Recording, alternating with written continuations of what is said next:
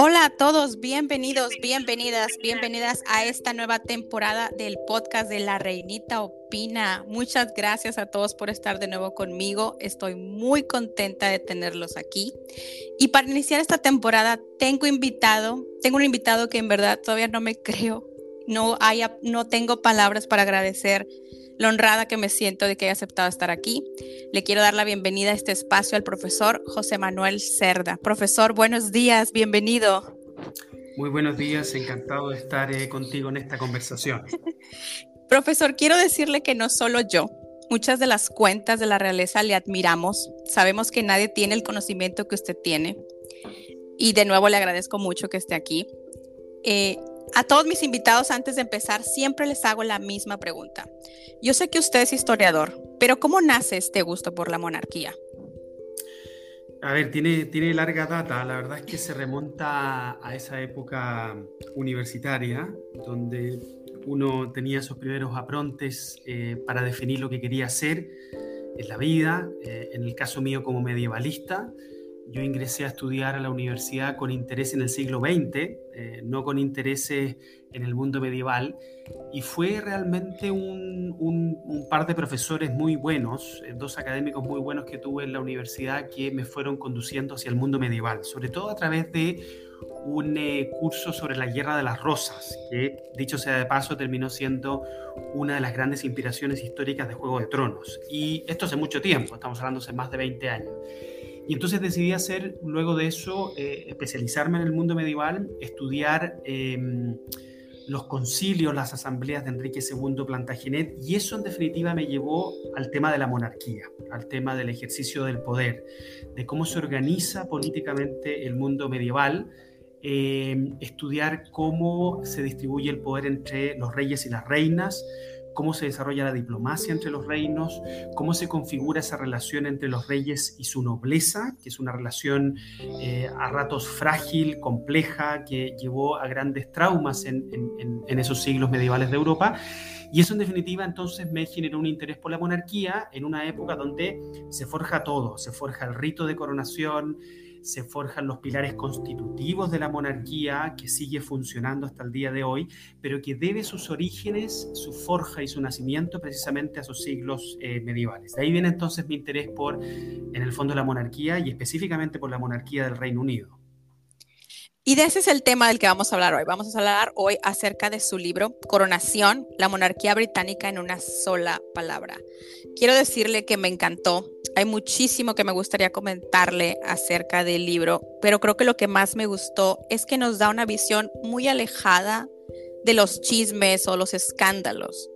Para mí, este libro es más como una guía que todo fanático de la realeza británica tiene que, tiene que leer ¿Cómo es que usted decide escribir este libro, profesor?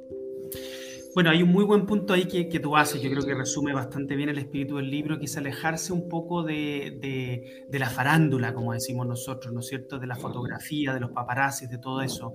Si tú te fijas un poco, gran parte del interés que hoy el día de hoy genera la monarquía británica circula por esos pasillos, ¿no es cierto? El pasillo de, la, digamos, de los comentarios sin fundamento y todo eso. Y yo quería precisamente hacer lo contrario, es decir, aquí hay una monarquía que tiene fundamento, que tiene raíces, que tiene todo un desarrollo de tradiciones, de ritos, que son tremendamente valiosos y que de alguna manera van quedando Em, sepultados, eh, quedan obviados por todo esta, este interés más de, más de farándula por la monarquía. Entonces era necesario que un historiador, porque, porque no lo podría haber hecho otra persona, digamos, tendría que ser una persona que conociera la historia, que hubiese estudiado la monarquía, que tuviese una comprensión histórica de lo que ha sido la trayectoria de la monarquía, escribiese este libro.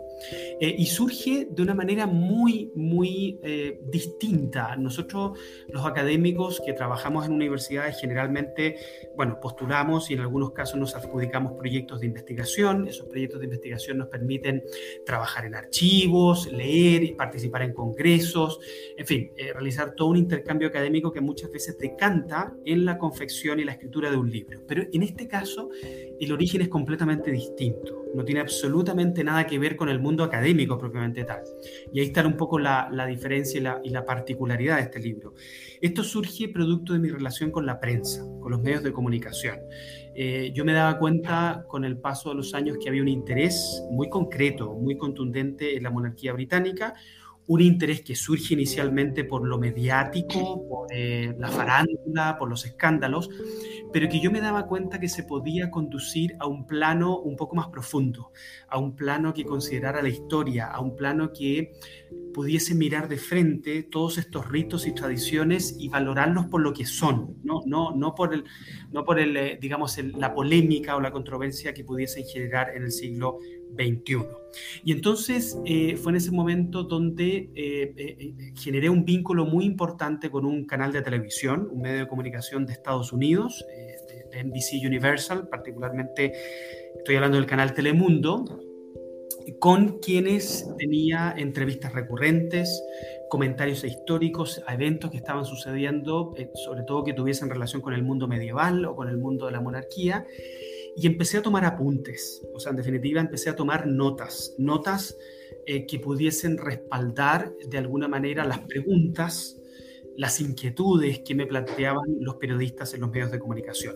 Y sucedió una cosa, bueno, que no, no la planifiqué de esa manera, y es que las notas fueron creciendo, estos apuntes se fueron abultando con el paso del tiempo, llevaban en algún minuto 20, 25, 30 páginas, y me di cuenta en ese momento que estas notas, periodísticas, estos apuntes tenían que convertirse definitivamente en un libro, eh, de tal manera que lo que yo pudiese comentar de la monarquía no solo quedase en un intercambio periodístico, sino que pudiese quedar escrito. Es decir, que muchas, muchas personas en distintas partes del mundo pudiesen acceder a un libro escrito por un historiador pero pensado para todo público, eh, sin caer en las controversias y las polémicas, sino que más bien en apuntar al fondo del asunto, en, poder abordar en este libro los aspectos más esenciales y más fundamentales que hacen que la monarquía británica nos siga fascinando.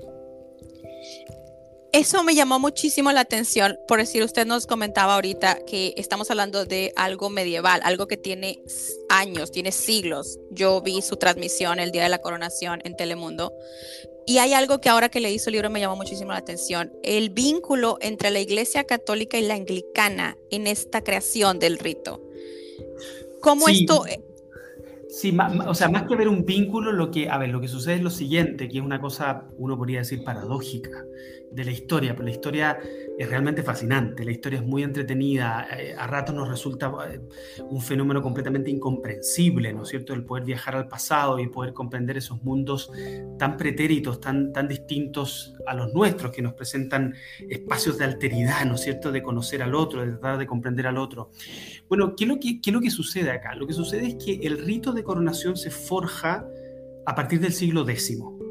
¿Y qué es lo que sucede? Que en el siglo X en Inglaterra hay un conjunto de reinos anglosajones, particularmente el reino de Wessex, que es el más importante en esa época, que es el principal reino de Inglaterra, y en una Inglaterra que es católica, ¿ah? que es absolutamente católica. Todavía no nace eh, la reforma protestante, no han surgido estos conflictos del siglo XV y XVI que llevan finalmente a la configuración de una iglesia nacional protestante, anglicana, es la iglesia de Inglaterra, en el siglo XVI, estamos, digamos, 500 años antes que eso, y hay un arzobispo que se llama San Dunstan o San Dunstan, que es un hombre brillante, digamos, de una inteligencia, de una capacidad superlativa, y que configura el rito de coronación, que es un rito católico, es un rito absolutamente católico, como podría ser, por ejemplo, la unción de los enfermos, o el sacramento del bautismo, o como podría ser la, comunión, ¿no es cierto? Eh, no es un sacramento, hay que decirlo, pero es casi un sacramento, porque es un acto de consagración divina de Dios que delega el poder al monarca y lo consagra para que pueda cumplir correctamente y moralmente sus funciones.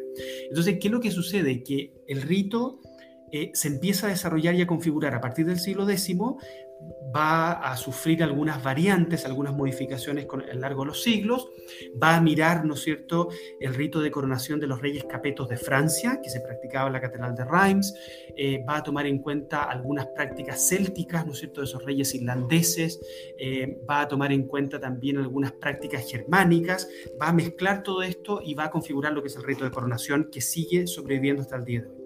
Y aquí viene lo más fascinante y lo más paradójico de todo Y es que a pesar de ser un rito profundamente católico, la liturgia del poder, ¿no es cierto? La teología del poder que se manifiesta a través del rito, estos signos visibles que nos manifiestan el poder y la autoridad del monarca, eh, y, sucede entonces la reforma protestante del siglo XVI, sin embargo la reforma va a cambiar muchas cosas en, Inglaterra. Eh, y Enrique, Enrique VIII va a mandar a disolver los monasterios, por ejemplo, ese entramado nutrido de casas monásticas que fueron tan importantes para la religiosidad, la espiritualidad y la cultura, la, intelectualidad en el mundo medieval de Inglaterra, fueron completamente disueltos. O sea, eh, un fenómeno eh, que marcó la época medieval como fue el monasticismo en, Inglaterra se suprimió, por así decirlo, en cosa de una década prácticamente estaban disueltos todos los monasterios de Inglaterra. Pero a pesar de estos cambios y a pesar de que Enrique VIII se erige como la autoridad suprema de la Iglesia católica o la Iglesia anglicana en Inglaterra, el rito de coronación quedó intacto. Es decir, a pesar de ser un rito profundamente católico que vinculaba a Inglaterra con, el mundo católico tradicional, sin embargo quedó intacto, es decir, no lo tocaron. Y eso en el libro yo lo planteo como eh, la potencia que tiene este rito, o sea, cómo será de sublime, cómo será de importante, cómo será de identitario este rito, no solo para la monarquía, sino que para los ingleses en general, que a pesar de los cambios profundos que vivió la Iglesia de Inglaterra en el siglo XVI a partir de la Reforma, sin embargo, el rito de coronación, por así decirlo, como que sobrevive. Eso es lo que yo planteo. El, rito de coronación sobrevive a la Reforma protestante y por eso que hoy día tenemos una gran paradoja eh, no resuelta, por así decirlo, y es que el rey de Inglaterra, el rey del Reino Unido, Carlos III, fue coronado el 6 de mayo del año pasado como, eh, ¿no es cierto?, como rey del Reino Unido, como cabeza suprema de la Iglesia anglicana, es decir, la Iglesia protestante de Inglaterra, pero con un rito católico. Esa es un poco la, paradoja, ese es un poco algunos incluso lo llamarán contradicción eh, o tema no resuelto. Y bueno, eso nos plantea, ¿no es cierto?, que en el siglo XXI probablemente se vayan desarrollando algunas reformas constitucionales que lleven a una cierta separación del Estado y la Iglesia en Inglaterra, y que probablemente decanten en que en algún minuto se realice una ceremonia civil de investidura del monarca y una ceremonia tal vez incluso más privada del punto de vista eh, religioso. Sí, porque Inglaterra es el único país que sigue coronando a sus reyes en esta ah, ceremonia tan majestuosa que vimos. Digo, España lo hace de manera un poco más guardada. No sé, la verdad, le voy a ser sincera, no he visto las demás coronaciones de otras monarquías, pero tenemos a esta monarquía que tiene una connotación celestial. ¿Usted no considera que esto puede ser usado por los retractores de la monarquía británica en la que, míralos, parece, se creen reyes, se creen dioses? ¿No lo piensa usted? Sí, a, ver, hay varios puntos que me permitirían ah, dar, clase, una, clase de una hora o dos horas sobre una pregunta muy, muy importante, muy profunda, muy radical. A ver, lo primero es decir que, claro, no has visto coronaciones porque efectivamente no se producen estas coronaciones. El rito de coronación en este minuto es privativo del Reino Unido. Eso quiere decir que en el mundo occidental, el mundo oriental es distinto. ¿ah? Japón, eh, ¿no es cierto? La monarquía, por ejemplo, estoy pensando en la monarquía de Tailandia, son, digamos, tradiciones distintas, pero en el mundo occidental la única monarquía que se sigue coronando con un rito de coronación, con un rito de coronación, es decir, una liturgia que manifiesta la autoridad del monarca, es el Reino Unido y exclusivamente el Reino Unido. En España hubo coronaciones eh, por ejemplo, los reyes de Aragón se coronaban, los reyes de Castilla se coronaban en el siglo XII, XIII, XIV, pero se suprimieron ¿ah? por un acuerdo con las Cortes definitiva el Parlamento de España, se llegó a un acuerdo por ahí hace unos 600 años más o menos, en el, transcurso del siglo XIV y XV, de que los reyes accedieran al trono, fueran entronizados, esa es la palabra correcta, pero no coronados con un rito de coronación. Y por eso que Felipe VI, cuando sucedió a su padre, el rey, el rey emérito Juan Carlos I, ¿no es cierto?, que eh, abdicó al trono, simplemente fue a las cortes, eh, y accedió al trono donde fue reconocido como monarca y cabeza de Estado. Pero no hubo ceremonia, no hubo ritual, no hubo nada de lo que todos pudimos observar el 6 de mayo del año pasado al interior de la abadía de Westminster. Y muy interesante porque, por ejemplo, esto también afecta a las monarquías de Escandinavia. Las monarquías de Escandinavia son muy antiguas. Eh, por ejemplo, la reina Margarita II de Dinamarca, sus antecesores son los vikingos. Es decir, es una monarquía muy longeva, de muchas tradiciones, que sin embargo también hace algunos siglos, digamos, suprimieron lo que es el rito religioso, es decir, la liturgia de coronación.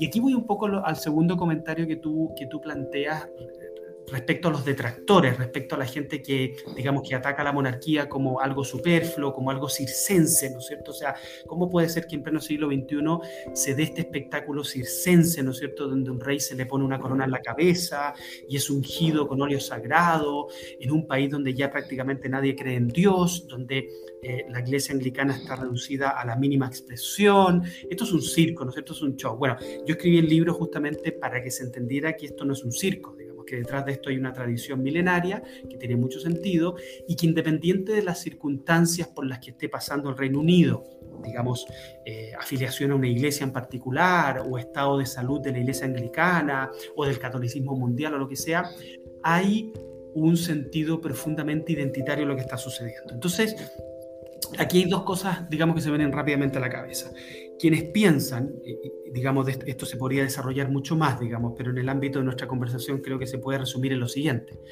Quienes piensan que el rito de coronación implica un gasto desmesurado, eh, injustificado, eh, impresionantemente condenable, ¿no es cierto? Hay que pensar que, para esas personas, digamos, que piensan eso, es que solamente el rito de coronación, no estoy considerando la monarquía en su totalidad, solamente el rito de coronación se paga muchas veces. O sea, que eh, los ingresos que genera el rito de coronación para el Reino Unido son muchísimos más, digamos, está hablando de 8 o 10 veces más de lo que cuesta, de, los recursos que se eh, digamos, imponen en, esta, en este ritual.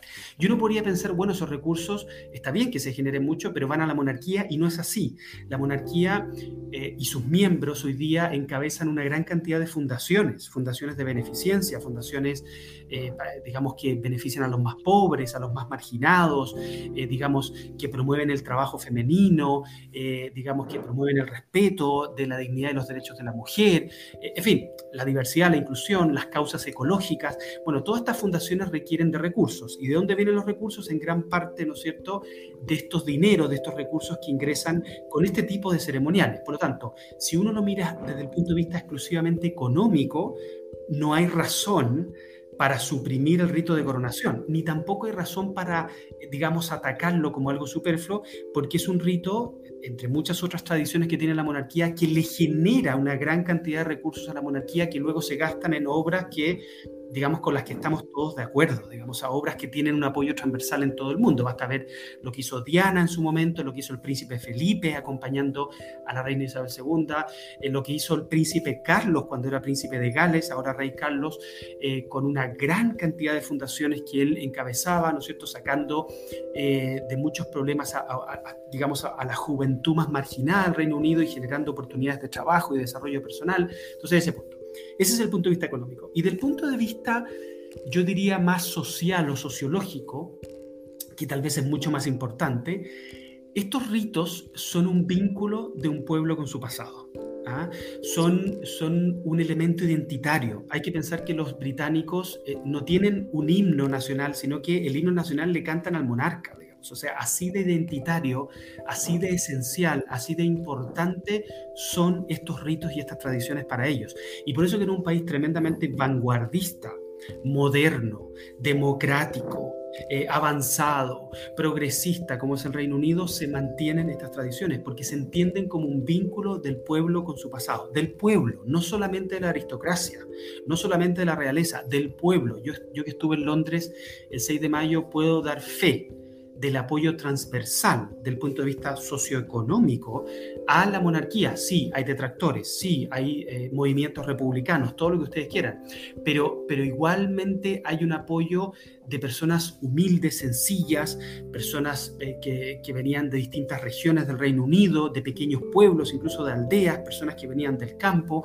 Es decir, hay un apoyo mayoritario y transversal, eh, transversal del punto de vista etario también, lo que resulta incomprensible, ¿no es cierto? Que jóvenes hoy día, no, no, no es la mayoría de los jóvenes, obviamente, pero una buena parte de los jóvenes siguen apoyando la monarquía y uno lo pudo observar cara a cara en las calles de Londres ese día 6 de mayo del año pasado. Entonces, estos son los dos elementos que yo le comentaría a personas que, digamos, son detractores de la monarquía en el Reino Unido eh, y que, digamos, la, la atacan por este tipo de cosas. Ahora, esto para cerrar, obviamente que esto no quiere decir que los miembros de la realeza no tengan grandes limitaciones, que no entren en escándalos, obviamente que son seres humanos como todo el mundo, ¿no es cierto?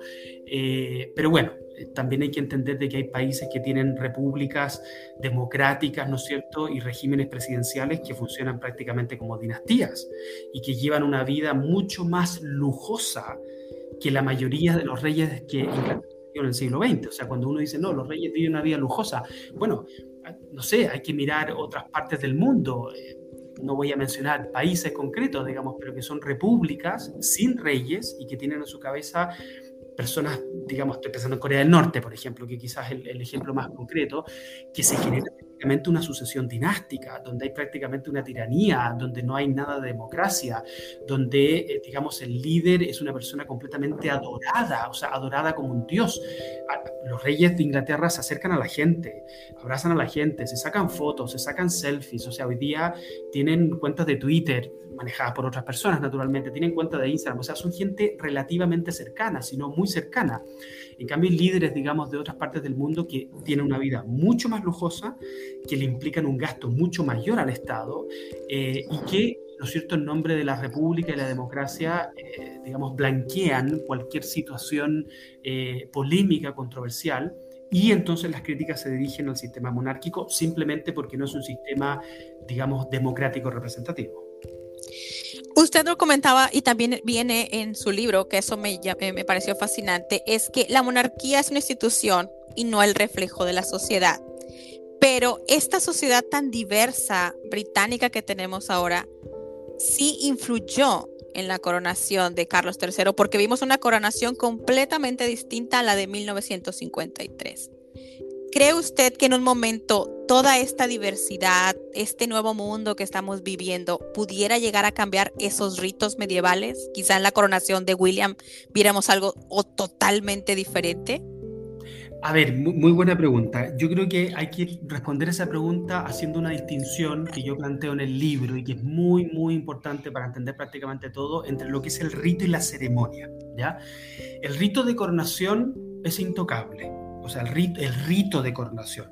Eh, por el rito de coronación se entiende todo ese proceso, todo ese ceremonial que sucede dentro de la abadía de Westminster, que tiene que ver con la consagración del monarca y que tiene las fases de, las distintas, las fases sucesivas de reconocimiento del monarca, digamos el pueblo tiene que reconocer a su monarca, el juramento que hace el monarca, digamos, de, prometer ser fiel a su pueblo, de procurar el bien común, todo eso. En tercer lugar, la unción, que es la parte más sagrada del ritual.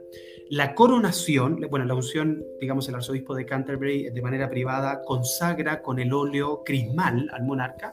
La coronación, que es, ¿no es cierto?, la investidura y coronación, donde se entregan los objetos que representan su poder y se posa la corona sobre su cabeza, en el momento, el clímax, ¿no es cierto?, de la ceremonia. Eh, y finalmente, todo lo que es la, el homenaje, ¿no es cierto? El homenaje que tiene que ver con ese proceso por el cual, digamos, los nobles de Inglaterra, la nobleza de Inglaterra le prestan fidelidad y homenaje al monarca. Con eso se cierra el rito. Ese rito es bastante intocable. ¿Por qué es intocable? Porque se empezó a forjar desde el siglo X, porque es milenario, porque es identitario, porque está en el corazón del pueblo británico, porque es un rito religioso, eh, sublime, eh, que de alguna manera en una ceremonia todo el sentido más profundo de la monarquía y por lo tanto es intocable en el sentido de que si tú lo tocas ya la monarquía pierde su esencia, pierde su fundamento. Y ese rito yo eh, tiendo a pensar, obviamente no tengo una bola de cristal, los historiadores trabajamos con el pasado, no con el futuro, pero tiendo a pensar que no lo va a tocar William. ¿Ya? O sea, ni tampoco sus sucesores. O sea, ellos entienden que ese rito de coronación es identitario de la monarquía y que les puede pasar lo mismo que le ha pasado a las otras monarquías que han suprimido el rito y al suprimirlo han perdido identidad, han perdido una presencia, han perdido protagonismo y han perdido interés. O sea, hoy día a nadie le interesa eh, o muy poca gente le interesa lo que hace la monarquía de España, hay muy poca gente que le interesa lo que hace la monarquía de Suecia, hay mucha gente que no tiene idea cuál es el nombre de los reyes de Holanda o los reyes de Bélgica. ¿ah? Son monarquías completamente intrascendentes, sobre todo las últimas que mencioné, son, son más nuevas además, y gran parte de su intrascendencia tiene que ver con que han suprimido aspectos esenciales como son el rito de coronación. Pero otra cosa es la ceremonia. ¿Qué quiere decir la ceremonia? La ceremonia tiene que ver, por ejemplo, con el canto, con las canciones que se eligen, con la duración de la ceremonia, con los asistentes, con los carruajes que se utilizan, con las personas que están presentes, con quienes ayudan al monarca. En fin, son todo ese conjunto de eh, eh, eh, procesos que se dan desde que el monarca sale del palacio de Buckingham, para ser coronado en la abadía de Westminster y regresa al palacio de Buckingham para saludar al pueblo, ¿no es cierto? Saludar a la gente que está ahí congregada. Eso es lo que se conoce como la ceremonia. Eso puede cambiar, naturalmente. Y eso cambia. Y cuando tú, efectivamente tú decías, la ceremonia del año 2000 23, ¿no es cierto? Perdón, que yo decía el año pasado, he dicho, he dicho, constantemente, pero es este año, 2023, perdón, que yo decía el 6 de mayo del año pasado, no, es el 6 de mayo de este año. Lo que pasa es que se me hace que ha pasado mucho tiempo, pero fue hace pocos meses, me corrijo.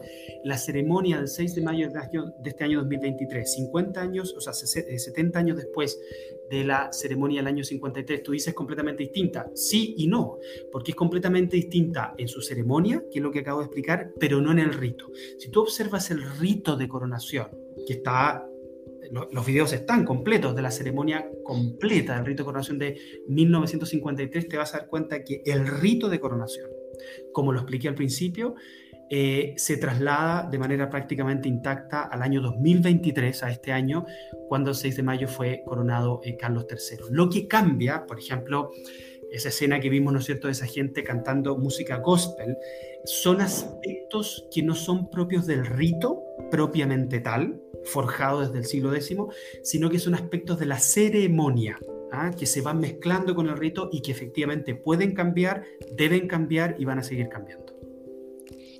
Que, ese, que incluso lo vimos en The Crown, vimos la recreación de este rito milenario, incluso en The Crown y en uno de sus uh, congresos que usted hizo online, que yo tuve el honor de participar antes de la, de la coronación, usted comentaba que no íbamos a poder ver la parte de la um, asunción, exacto, de la unción, perdón, sí, y que podíamos verlo, que era lo que íbamos, lo que nos estábamos perdiendo en la recreación de The Crown. O sea, incluso ha pasado a así tal cual. Sí, sí, la verdad que sí. A ver, eh, a ver, yo la, yo la ventaja que tengo es que como soy medievalista y, vengo estudiando este tema hace tiempo, cuento con una gran cantidad de imágenes de la unción, cuento con una gran cantidad de referencias cronísticas a la unción. Entonces, claro, no me cuesta imaginarme cómo es y, uno como historiador puede en su mente configurar cómo es, cómo es el, digamos, el rito de la unción propiamente tal, que es un rito, yo creo que vale la pena aquí explicarlo un poco de, de manera gráfica, sobre todo para quienes no han visto The Crown y que por lo tanto les, les costará un poquito más, más imaginárselo. Es un rito absolutamente privado, es un rito sublime, es la parte más sagrada del rito de coronación que implica en el fondo que el arzobispo de Canterbury se acerque, que es la autoridad eclesiástica máxima en Inglaterra, se acerca al monarca que ha sido despojado de sus ropajes, de sus atuendos más vistosos, por así decirlo, queda con una túnica muy, muy sencilla.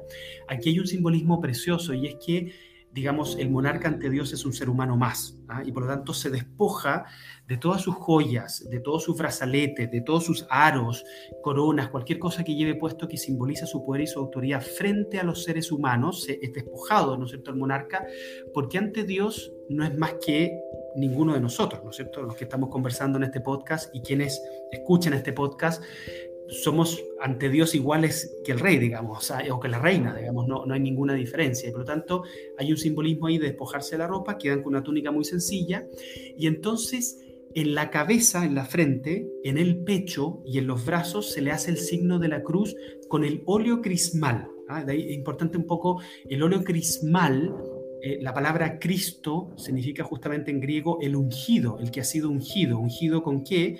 Con el óleo, ¿no es cierto?, que se utiliza como elemento porque permanece más en el tiempo que el agua, por lo tanto es un material más noble para coronar al monarca, y que es un óleo que ha sido preparado con especies, con aromas, eh, digamos, con una receta especial.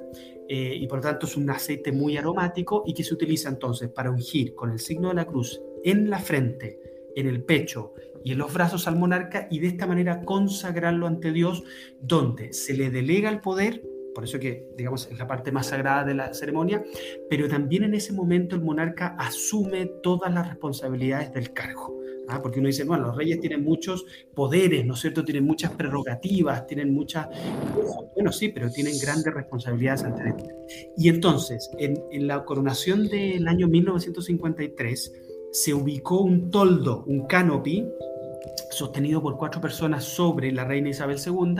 Esa parte no fue televisada, es decir, la, digamos, la televisión lo que grabó fue el altar de la abadía de Westminster, escucha la música, digamos, pero no pudo ser televisada porque en el fondo la monarquía, la realeza accedió que entraran las cámaras a la abadía de Westminster, pero que no grabaran, que no transmitieran al público, digamos, esa, esa parte de la coronación. Y lo que vimos ahora, un cambio muy bonito, que vimos una especie de biombo, ¿no es cierto? Un, una cosa más moderna, pero muy bonita, muy, muy bien hecha, donde hay unos oficiales que se acercan al monarca y le instalan, ¿no es cierto?, estos paneles para que en definitiva, las cámaras pudiesen grabar el momento, pero no grabar al monarca siendo ungido, en la parte que, a mi juicio, es la parte más sublime, la parte más espectacular de la, de la digamos, del rito, y que si alguna persona quisiera poder verlo, hay, como tú bien dices, una escena en uno de los capítulos de la serie The Crown que muestran efectivamente cómo habría sido ungida Isabel II, eh, digamos, en junio del año 1953. Y llegamos a Isabel II. Usted toca un capítulo acerca de la querida reina Isabel II en su libro. ¿Usted considera que algún día pudiéramos tener un reinado de, otros 70 años como los que tuvimos con Isabel? Sí, por cierto, a ver, eh, ¿por qué lo digo? Porque como tú sabes, es un hecho, un hecho que, es biológico, eh, las expectativas de vida de las personas están aumentando. Eh, o sea, es un hecho de la causa, no, no, lo digo yo como historiador, lo dice la biología. La gente hoy día vive más. Hay países que lamentablemente no, porque están en el subdesarrollo, hay gente que, digamos, poblaciones que desde jóvenes tienen malnutrición. Pero generalmente los países desarrollados, eh, y esperamos que todos los países caminen, ¿no es cierto?, hacia el desarrollo lo, más pronto posible, digamos, eh, las expectativas de vida, sobre todo de las mujeres, han aumentado de manera sustantiva. Los hombres también, digamos, pero hay ahí una proporcionalidad. Entonces, claro, eh, cuando el promedio de edad, digamos, hace 200 o 300 años eran, no sé, 50, 60 años, y día se ha elevado por los, por los 70 años, no sé en realidad cuánto es, pero entonces ese es un factor. Y el segundo factor es que, bueno, pueden darse perfectamente bien en la historia, eh, digamos, tragedias, accidentes o cualquier tipo de problema que genere que llegue al trono un joven o una joven que puede tener 12, 13, 14 años. Recordemos que la reina Isabel cuando llega tiene, tiene poco más de, de, 20 años, llega porque muere su padre, que es muy joven, su padre muere pasado los 50 años, ¿no es cierto? Jorge, Jorge VI tenía un enfisema pulmonar muy, muy avanzado, digamos, no lo pudieron salvar. Y claro, para un monarca digamos, pensando en la reina Victoria, pensando en lo que había sido Eduardo VII, ¿no es cierto? el mismo Jorge V, bueno, Jorge VI muere muy joven, o sea, morir a los 54 años, creo que murió, es un monarca joven, digamos, joven pensando en el siglo XX.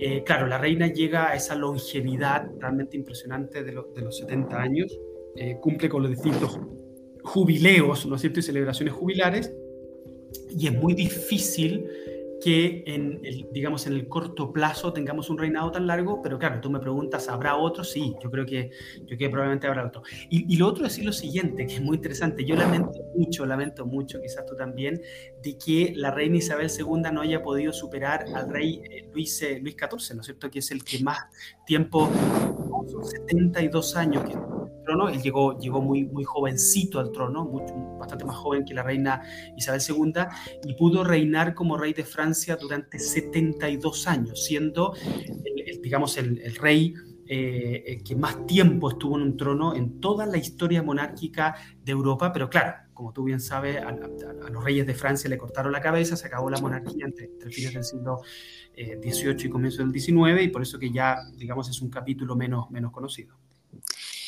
Hablando de reyes jóvenes, en mi opinión, y si estoy equivocada, profesor, por favor, corríjame. Para mí, la monarquía de este reinado de Carlos III es más como un reinado de transición a lo que vendría siendo una monarquía más moderna. Incluso usted toca un capítulo acerca de los príncipes de Gales en su libro también.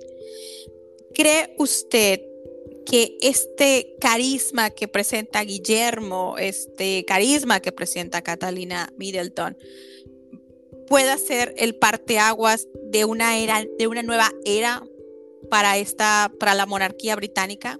A lo mejor no un reinado de 70 años, ni tampoco un reinado tan feminista y cambiante como el que fue de Isabel II, pero sí un reinado completamente diferente a este de Carlos III. Sí, a ver, hay varias cosas que se me vienen a la cabeza con tu pregunta. A ver, voy a partir de manera desordenada, pero ojalá que al final de la respuesta se entienda. A ver, primero yo creo que el reinado de Carlos III va a ser un buen reinado lo, digo, lo digo porque obviamente se le compara con Isabel II y no hay comparación. O sea, ¿cómo se, ¿cómo se va a comparar a un príncipe de Gales que ha estado en la sombra, que estuvo involucrado, digamos, en una polémica tan grande como fue, digamos, haber sido con Lady Di, que era vida, ¿no es cierto? Entonces, yo creo que uno tiene que, tiene que partir en el fondo no comparando, porque si lo comparamos con Isabel II, digamos, evidentemente vamos a partir mal. Isabel II es Isabel la Grande, digamos. O sea, yo, creo que después de Alfredo el Grande, que, es el único rey que lleva ese apelativo, probablemente lo empieza a llevar con toda justicia, por cierto, Isabel II. Así que no hay que compararlo. Pero va a ser un buen reinado porque, uno, bueno, es el primer monarca en toda la historia monárquica que va a la universidad. No, no, digo que quienes vayan a la universidad sean mejores que otros, pero sí efectivamente hay una preparación, hay una preparación importante. Es un rey que tiene una sensibilidad muy, muy demostrada con una gran cantidad de causas de apoyo transversal y mundial, causas ecológicas, las fundaciones, ya lo comentamos. Es decir, es una persona que lleva prácticamente 40 mm, años involucrado en la promoción de una serie de fundaciones y obras benéficas que no solamente tocan al Reino Unido, sino que al mundo entero, y sobre todo lo que es la Commonwealth. Tercero, es un rey, es, digamos, es el príncipe de Gales mejor preparado en toda la historia monárquica para asumir el trono. Y esto no solamente por los 70 años que tuvo que esperar, porque él ya había nacido el año 53, el año 52, cuando asume Isabel II, sino que además porque ha viajado por todo el mundo. ¿ah?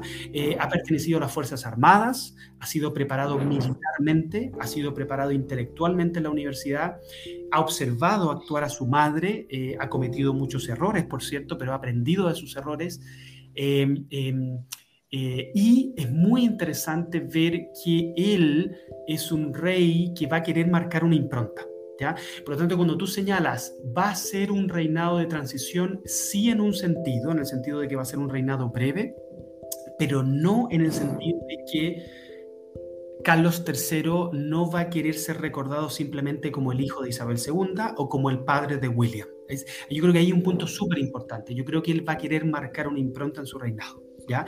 Por lo tanto, yo creo que no sería de su beneplácito hablar de su reinado como un reinado de transición, porque obviamente aunque lo sea, el reinado de transición implica que él es simplemente un puente, ¿no es cierto? Que, que, que tú bien lo dices y lo captas muy bien y estoy de acuerdo contigo, un puente que prepara, digamos, a una nueva monarquía, a una nueva forma de reinar que se va a ver mucho mejor plasmada con, con Guillermo y con, y con Kate, ¿no es cierto? Que obviamente son mucho más jóvenes, que son eh, prácticamente millennials, eh, que, que, digamos que tienen sus redes sociales, que han nacido en un mundo completamente digital y tecnológico, que tienen un vínculo con la juventud que es distinto, que tienen un vínculo con los medios de comunicación que es distinto al que tuvo su abuela, claramente, eh, y que van a plasmar, digamos, en su reinado, que, que, digamos, no le deseamos mal al, al rey Carlos, pero esperemos que no tengan que esperar tanto ¿no es cierto?, para eso.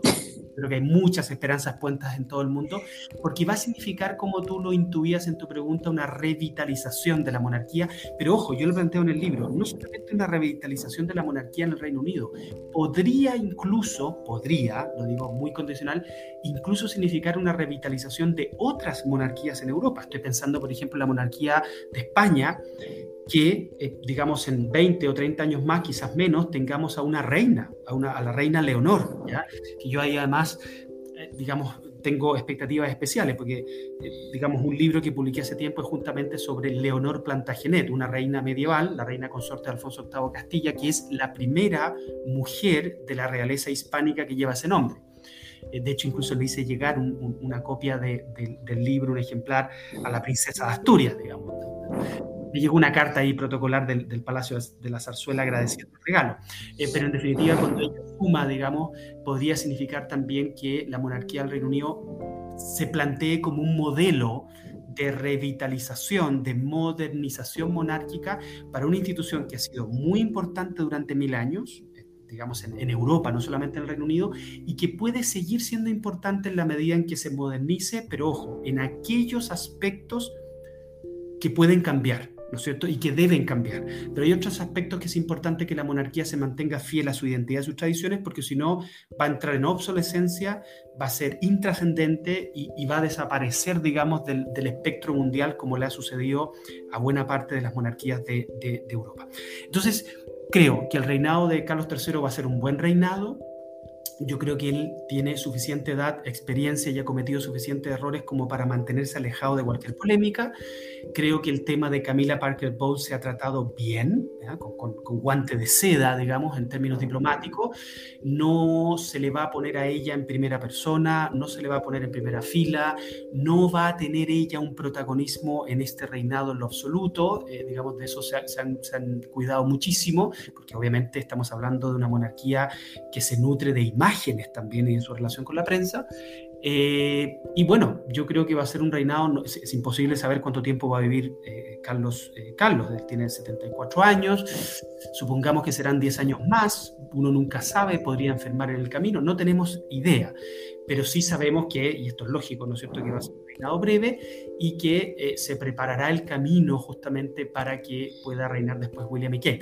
Y él también es muy consciente de que tiene que seguir formando, en la medida de lo posible, a Guillermo como príncipe de Gales para que eh, sea un gran eh, monarca y para que le provea al sistema político del Reino Unido, que es algo que no hemos mencionado, de esa estabilidad, de esa proyección y de esa tradición que ha sido tan importante, porque una de las cosas que se manifiesta claramente en la serie The Crown es justamente que la monarquía le entrega estabilidad política, la monarquía está por sobre las peleas las riñas, las diferencias ideológicas de la política contingente, que le toca llevar al primer ministro y al parlamento, y esa integración entre algo que no es democrático, que está por sobre, eh, digamos, la política eh, partidista, le ha significado un beneficio muy grande a uno de los países más estables desde el punto de vista político, como es el Reino Unido. Entonces, eso también es bueno mencionarlo, porque uno a veces puede criticar a la monarquía como algo que no es democrático, como algo que no pertenece al siglo XXI y todo eso, pero eh, tenemos que tener eh, presente dos cosas. Uno, que la monarquía ha funcionado bastante bien en el Reino Unido y que la democracia y los sistemas republicanos no han funcionado del todo bien en todos los países países, digamos, eh, yo lo mencionaba otra vez respecto, ¿no es cierto?, Estados Unidos, ¿cuántas mujeres presidentes ha tenido Estados Unidos? No, han tenido ninguno.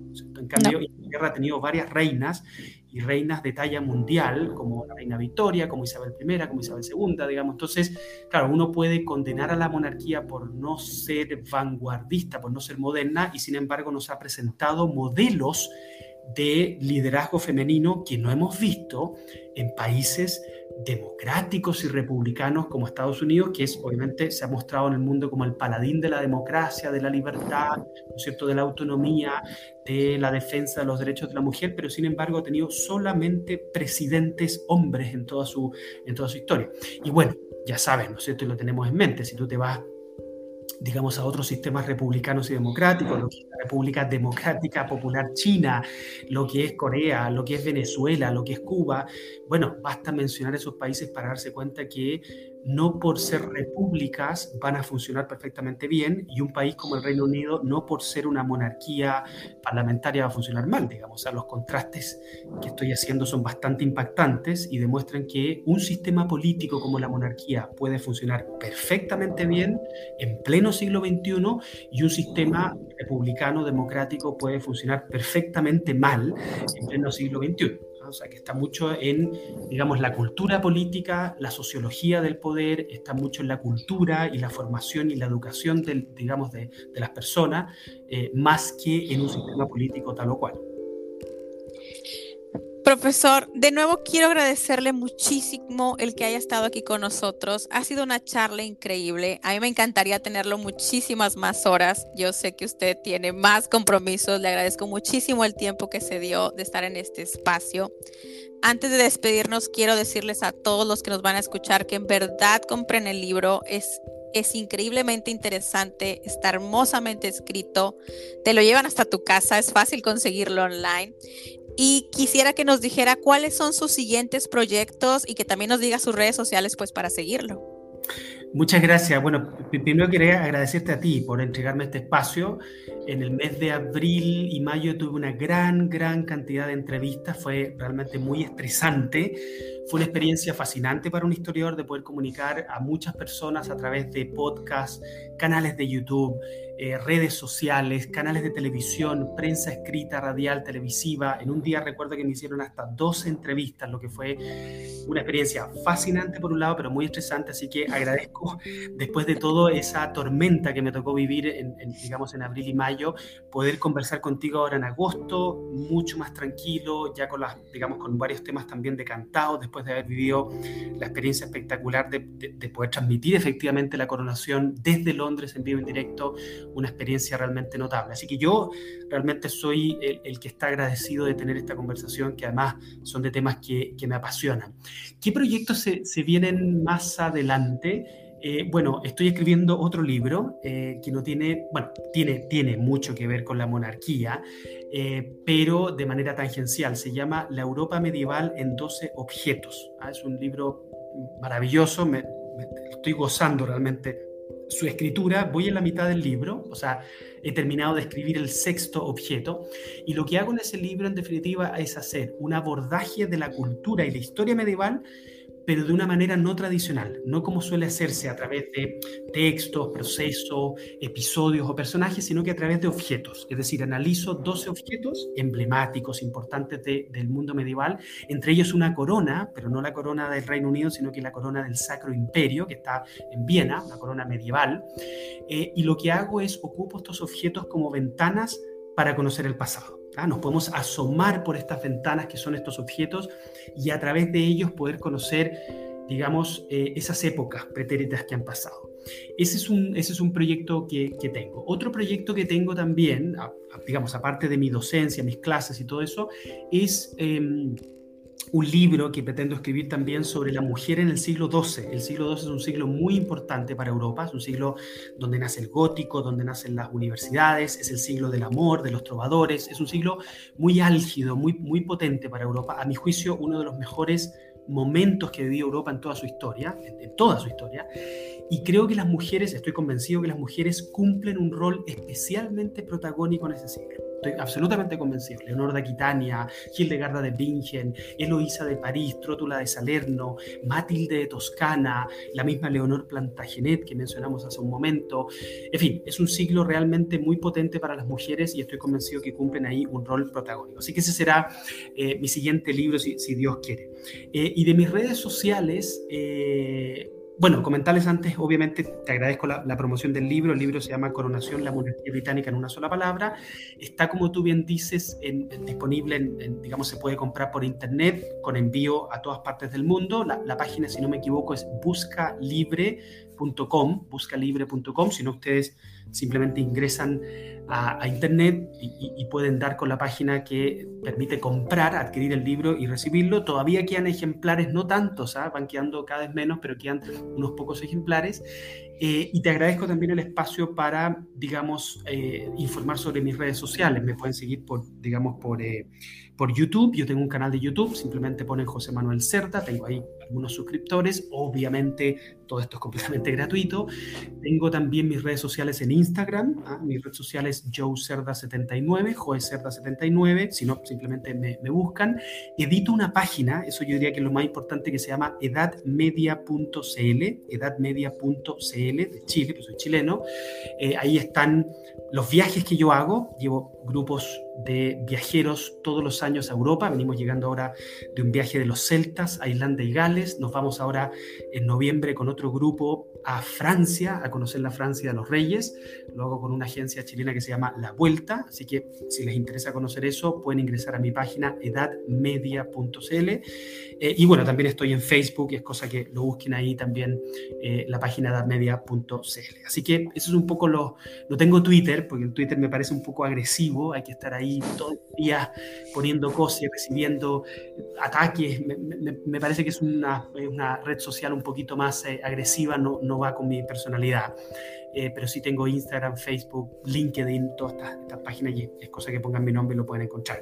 Todo esto no lo hago con un objetivo en lo absoluto narcisista ni nada por, ni nada por el estilo, sino que como tú bien sabes lo hago para transmitir la historia, para hablar de la monarquía, para hablar de la época medieval, de Juego de Tronos, de las distintas películas que van saliendo eh, y que tienen una temática medieval. Mi pasión es transmitir, es comunicar la época medieval, pasar yo completamente a un segundo plano, el, el autor aquí no importa, quien comunica no importa, sino que el contenido me parece que es un contenido transformador, me parece que es un contenido que le puede cambiar la vida a las personas, porque la cultura nos cambia la vida, nos hace libre, la, educación, la lectura, los viajes nos hacen libre y mi misión un poco es comunicar todo esto a la mayor cantidad y variedad de gente posible. Por eso cuento con estas redes sociales eh, y generalmente no publico cosas personales justamente porque lo que importa no soy yo, digamos, sino que el contenido que estoy eh, transmitiendo. Así que, bueno, muchas gracias eh, por la invitación a participar en este podcast y muchas gracias a quienes